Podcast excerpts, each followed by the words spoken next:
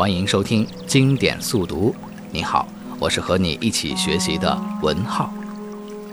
本期节目，我们一起了解一下《世语新说》。《世语新说》是中国古代最著名的经典之一，这是一部真正的奇书，全幅记录了汉末至晋宋之交士族名士的言行和精神风貌，涉及政治、军事、经济。哲学、宗教、文学、美学等几乎所有的领域，它具有很高的历史价值和文学价值，可以说备受历代读者的喜爱。有句话是这样说的：有些书可以陪伴一时，有些书则能陪伴一生。人们都说《世语新说》就是一部能够陪伴你一生的书。《世语新说》初看时有趣好读，多数的故事也不难懂。不过，要想真正弄清故事的来龙去脉，了解人物之间的关系，理解他们的言行举止、风度韵致的审美意义，这并不容易。而且书里还有一些只言片语，不成故事，也不知背景，这就比较难懂了。对于咱们一般读者来说，借助目前流行的世语新说的一些通俗读物，也可以解决，倒不必过多在意。但是世语新说的主要内容。它的经典意义何在？这需要我们做更深的了解。世语新说，名字里边有一个“新”，那么它究竟新在哪里呢？首先是它记录刻画了一群新人物，记录汉末之后的名士言行，刻画并赞赏他们的风韵神貌，是这部经典的核心内容。世语新说全书三十六门。其中有很多重要的篇目都与人物品题和鉴赏有关。《世语新说》也记录了深受儒家思想影响的人物。他所记的汉末人物大致有两类：一类是属于道德人格的范型，一类是属于实践清明、远离政治、超世绝俗，堪称魏晋人物的先驱，标志着新世风的萌发。是与新说的新，其次是记录的学术新、思想意识新。两汉时期经学鼎盛，到汉末社会大动乱，经学自身也走到了繁琐僵化的地步。是与新说中的文学篇，详细描述了魏晋思想界的崭新局面，尤其是两晋清谈，最具学术史和思想史的性质，有着无上价值。读《世语新说》里边的文学篇，可以具体了解中古学术史上不少重要的论题以及理论上的分歧。魏晋时期的人们喜好哲思和辩论，这样的风气在中国历史上绝无仅见。然而，如何评价魏晋清谈，不仅在当时，甚至在后世都有着严重的分歧。批评者以为清谈浮虚，这导致了西晋的灭亡。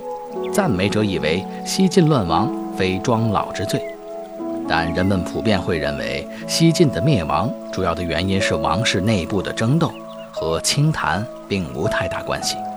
亡国的责任也不能让哲学家来承担。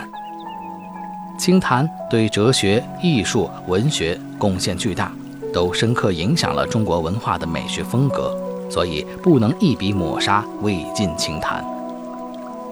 是与心说的“心”，再次是审美观念的“心”。在儒家礼仪和两汉经学的束缚之下，汉代整体的美学风貌是饱满、温润、敦厚。汉赋和古诗十九首是杰出的代表。那么魏晋时期，便是思想解放、个性高扬，人的生命与情感得到肯定与赞美，美学观念也发生了重大的变化。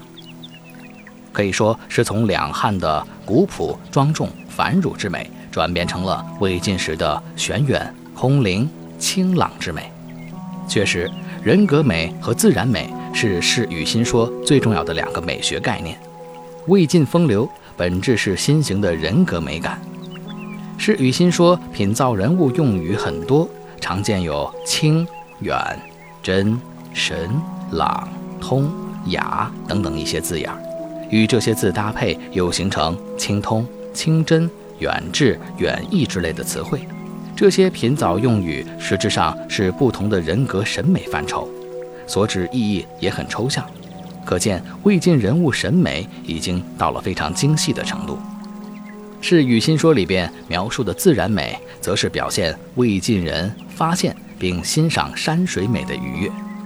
山水美发生于汉末，到魏晋，由于隐逸风气的盛行、道家自然哲学的影响，以及江南明媚多姿的地理环境等诸多原因，枕石树流、游目骋怀，便成为了当时一些名士的生活方式。